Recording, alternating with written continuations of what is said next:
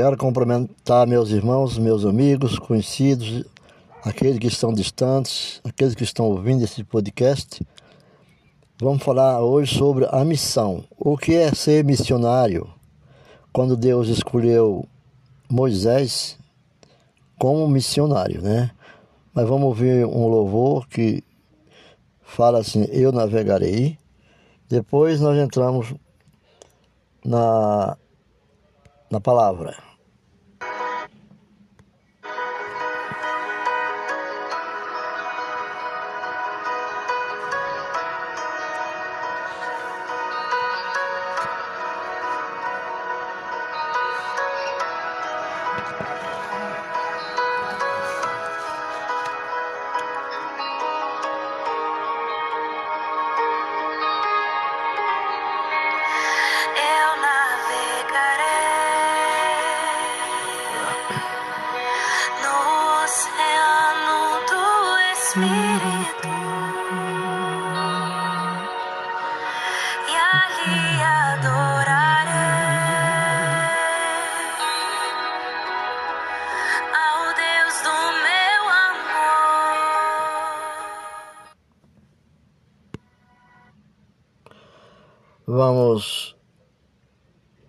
Dar continuidade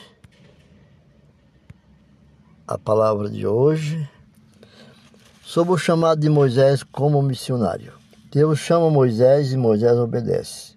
A vida do missionário é uma vida muito gratificante, porque é a vida do como um sacerdócio na missão cristã que Deus comissionou os seres humanos, todos nós, crentes, que cremos em Deus, que cremos no Filho de Deus, e passagens e palavras bonitas que tem na Bíblia, no Velho Testamento, principalmente, né? Porque quando Moisés fala que Deus manda Moisés como missão e o chama, a primeira coisa que Moisés fala no, no livro de Êxodo, de Êxodo, o livro de Êxodo, Moisés teve êxito em lutar contra sua própria vontade, mas não teve jeito, teve que estar na obediência. E quando ele fala o fogo na sarça, está descrito no livro de, de Êxodo, capítulo 3, no verso 2 A, logo no princípio do verso 2, diz: Apareceu-lhe o anjo do Senhor numa chama de fogo no meio de uma sarça. Para o fogo é o significado que é um símbolo de Deus o fogo na sarça ardente é o símbolo de Deus. No livro de Hebreus, capítulo 12, 12 verso 29, diz: Porque o nosso Deus é fogo consumidor. Só os purificado pelo fogo santificador pode habitar na presença de Deus. Em 1 Pedro, capítulo 1, versículos 16, diz: Sede santos, porque eu sou santo. O, o que significa o poder? Poder. No livro de Êxodo, de Êxodo, o livro de Êxodo fala novamente. Êxodo 3, capítulo 3, no B, diz assim: Moisés olhou e eis que a sarça ardia no fogo.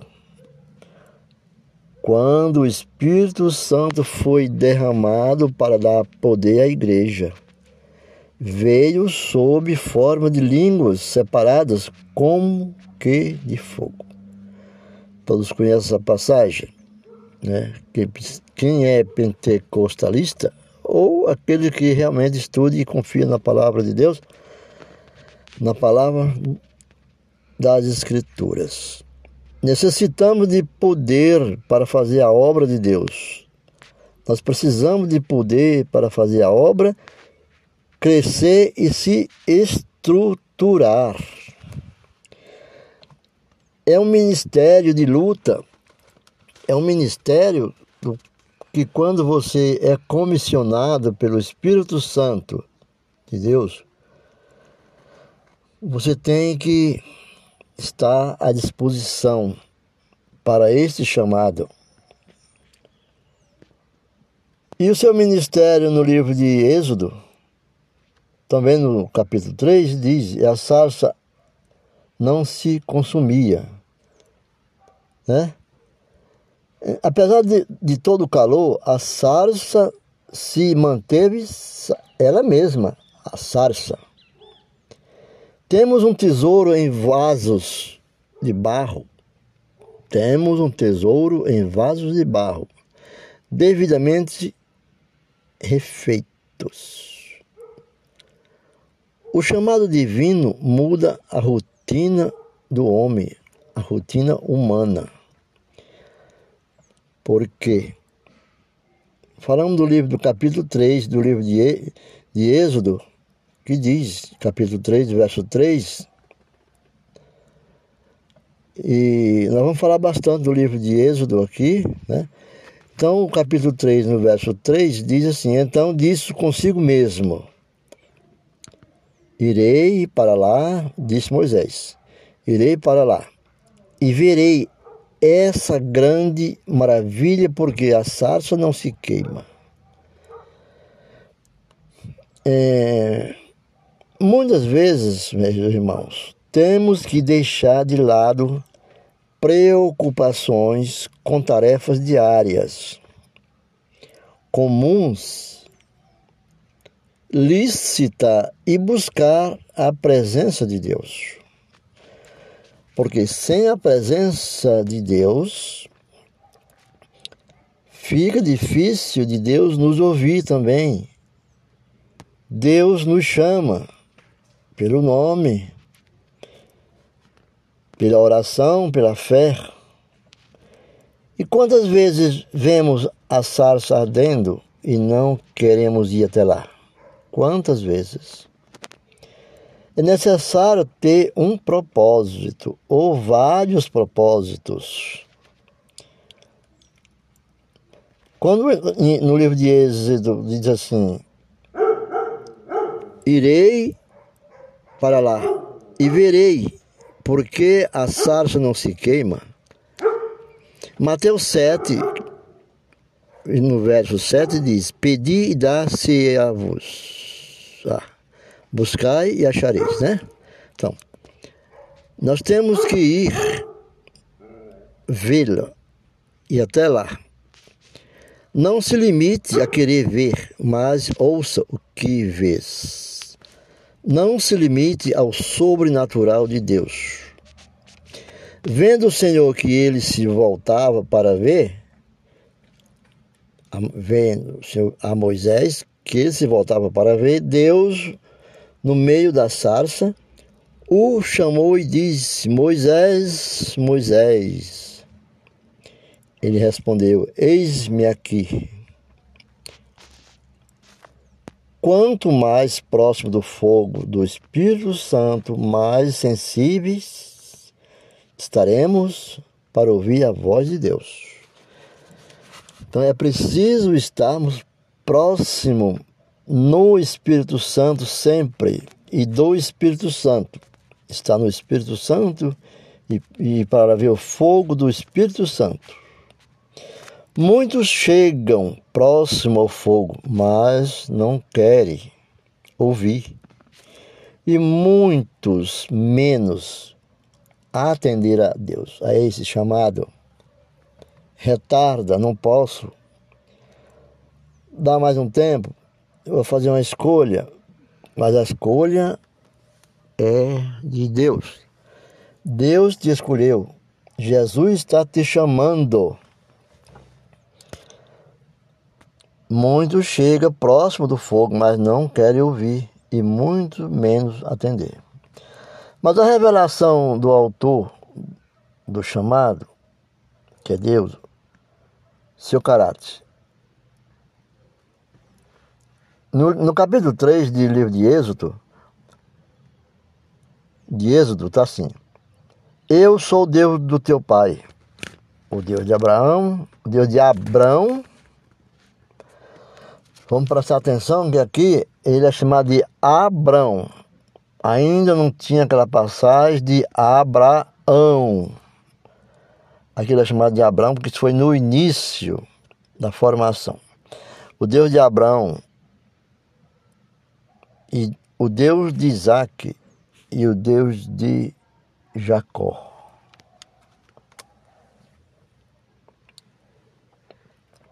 Essas passagens é muito clara, mas às vezes foge do nosso querer executá-las. A declaração de eternidade e fidelidade. Ainda no capítulo 3, no verso 7 do livro de Êxodo, diz assim: Certamente vi a aflição do meu povo que está no Egito, quando o povo estava sob o poder do Faraó. E Deus ouviu e quis libertá-lo. E eu vi o seu clamor por causa dos seus exatores, né? Conheço-lhe o sofrimento. Deus ouve nossas orações e zela pelo seu povo. Deus não vai ouvir as nossas orações e ficar em silêncio ou virar as costas. Deus não vira as costas. Mas Ele quer ouvir as nossas orações. É? Então ele diz: Por isso desci a fim de livrá-lo da mão dos egípcios. Deus se manifestou na sarça para trazer mensagem de libertação do Egito. Deus enviou seu filho Jesus para trazer mensagem de libertação da escravidão das trevas. Isso, Deus traz a luz aonde há treva e escuridão. Deus traz o caminho aonde não tem passagem. Note que nessa sequência, que para tirar nos, tirar-nos de um lugar, e nos introduzir em outro lugar, essas duas passagens, primeiro tirar de um lugar, depois colocarmos em outro lugar, do Egito para Canaã, das trevas para a luz. No Egito, nas trevas, eles estavam no sofrimento, na escravidão. Para Canaã, para a luz. Pois o chamado, o momento do chamado traz uma única exigência, todo chamado. Quando diz no, em, em Êxodo 3, no verso 10, diz: Vem agora. Né? Depois de ver que pelas suas próprias forças fracassara, aprendeu a esperar. Viveu no deserto, foi humilhado. Deus diz agora. Deus diz agora. Vem agora, não depois. A autoridade do chamado de Deus. A autoridade, nesse mesmo versículo, nesse mesmo capítulo e versículo, é: E eu te enviarei a Faraó. O propósito do chamado para que tires o meu povo. Deus disse a Moisés: Eu te enviarei a Faraó. E o propósito dele era para tirar o povo do poder do faraó no Egito. E Deus disse: Ide por todo o mundo e pregue o evangelho a toda criatura. Mateus foi revelado no livro de Marcos 16, 15. né? Deus, o propósito de, de Moisés para com Deus, Deus deu o propósito para Moisés, o chamado, para que tire o meu povo, os filhos de Israel, do Egito. E Moisés o fez, obedeceu. No livro de Marcos 16, 15 está escrito a missão, aquele que quer ser missionário, evangelista, da palavra de Cristo, está bem claro, ide todo mundo e pregue o evangelho a toda criatura. É bem claro. Deus não quer que ninguém se perca. As ovelhas andam em rebanhos. Quando uma se isola porque está doente ou algo está errado. Nós seres humanos temos que estar unidos na igreja, no templo e em contrição um com o outro e com Deus. No capítulo 4 do livro de Êxodo, do, no verso 11,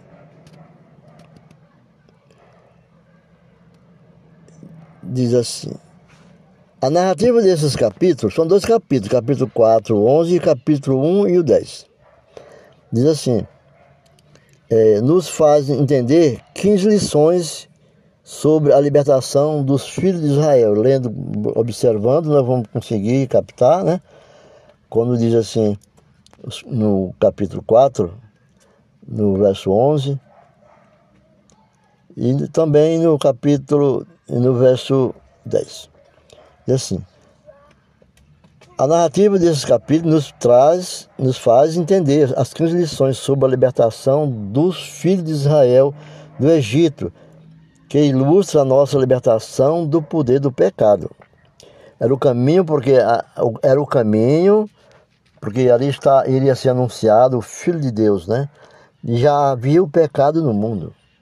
Era um caminho que Deus, preparava sobre a missão missionária para mandar o seu filho libertador para morrer pelo pecado do mundo, não os pecados, o pecado. Foi o único pecado que tinha acontecido entre Adão e Eva, com Adão e Eva. Deus usa um canal humano para nos trazer a mensagem de libertação do capítulo 4, do 1 ao 31, o verso de 1 a 31. Por quê? Porque as escrituras foram feitas, Deus usou um canal humano para fazer essas escrituras, o Septuaginta, os tradutores, os escritores bíblicos. Esse é um canal, e Deus te faz um canal para levar a sua palavra aonde quer que possa chegar. Então Deus é único e criador de, criador de todas as coisas. E creia que Ele é onipotente. Ele é onipotente. Então somos carentes de libertação. A libertação é um ato de milagroso de Deus. Se formos libertos, seremos restaurados. Se você não se libertar, você não pode ser restaurado. Você tem que se libertar. O poder de Deus se manifesta em combate ao pecado. Lembra quando Paulo diz: combati um bom combate? É isso que quer dizer. Deus desperta compaixão pelo pecador em nossos corações. Somos instruídos a não voltarmos ao estilo de vida anterior. O Espírito nos guia em todos os mandamentos de Deus. Fomos libertos para servir e adorar ao Senhor. Devemos excluir a ansiedade pela pelas coisas perecíveis, porque Deus cuida de nós. Nós jamais poderíamos fazer alguma coisa para nossa, nossa própria libertação. O Senhor nos dá tudo o que precisamos quando precisamos. A caminhada cristã é árdua e difícil, meus irmãos, mas nós temos que fazê-lo. Deus atende às nossas necessidades quando buscamos por Ele sem murmuração, lamentação e negligência. A negligência faz parte da preguiça. Quando somos libertos, logo receberemos ou recebemos dois valores imensuráveis: a palavra de Deus e a forma de adorar. Uma imensidão imensurável, sem medida. É? Essas são a forma de Deus quando somos libertados. São valores imensuráveis. A palavra de Deus e a forma de adorar a Deus. E nesses, nesse capítulo de hoje que, estamos, que estou falando a vocês, encontramos a instituição da Páscoa pouco antes da saída dos filhos de Israel do Egito. Essa é uma passagem muito interessante. A Páscoa to, to, tornou-se uma das mais importantes celebrações de Israel. Possuía uma tipologia profunda sobre o sacrifício de Jesus Cristo já naquele momento no Egito. A Páscoa celebra a saída e libertação do povo do Egito. Após a, liberta a preparação da saída do povo de Israel do Egito, Deus envia a última praga no livro de, de Êxodo, no capítulo 12, verso 29 ao, ao 36. Das dez pragas que assolaram o Egito por ocasião do endurecimento do coração de Faraó, em não deixar o povo ir, Deus já havia tocado nas águas do rio Nilo e em todos os recipientes onde havia água. Capítulo 7, verso 19 ao 25. Enviado rãs, piolhos, moscas, gafanhoto, pestes nos animais e úlceras. Olha, úlceras em homens e no gado. Saraiva e trevas. E agora tocavam no sentimento de Faraó e do povo do Egito com a morte dos primogênitos de todas as famílias egípcias capítulo 12, verso 29 ao 36, do livro de Êxodo.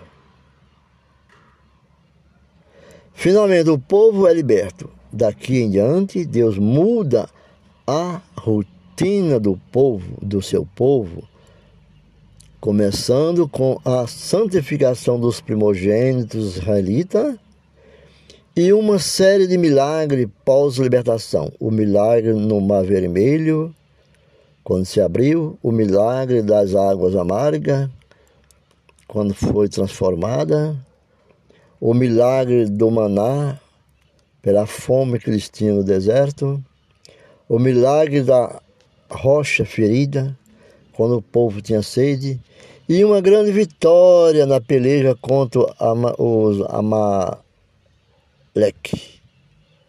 Contra Amaleque. No capítulo 18, o sogro de Moisés vai ao seu encontro e lhe dá sábios conselhos. Até aqui nós chegamos, né, a compreender. Mas vamos ouvir mais um pouco a nossa canção que nós estávamos ouvindo antes né? para terminá-los, desejando a todos vocês uma boa leitura, uma boa compreensão, compreensão, viagem nas páginas sagradas das Escrituras Busque no Senhor, navegue com a ajuda do Espírito Santo nas águas, como fez Pedro, nas águas também, como andou Jonas, nas águas, como andou também Jesus, Jesus Cristo no seu barco, nas águas, quando atravessaram o Jordão. Então, Deus é Deus de milagre, Jesus é Jesus que santifica nossas vidas. Vamos ouvir esse louvor e todos sejam abençoados.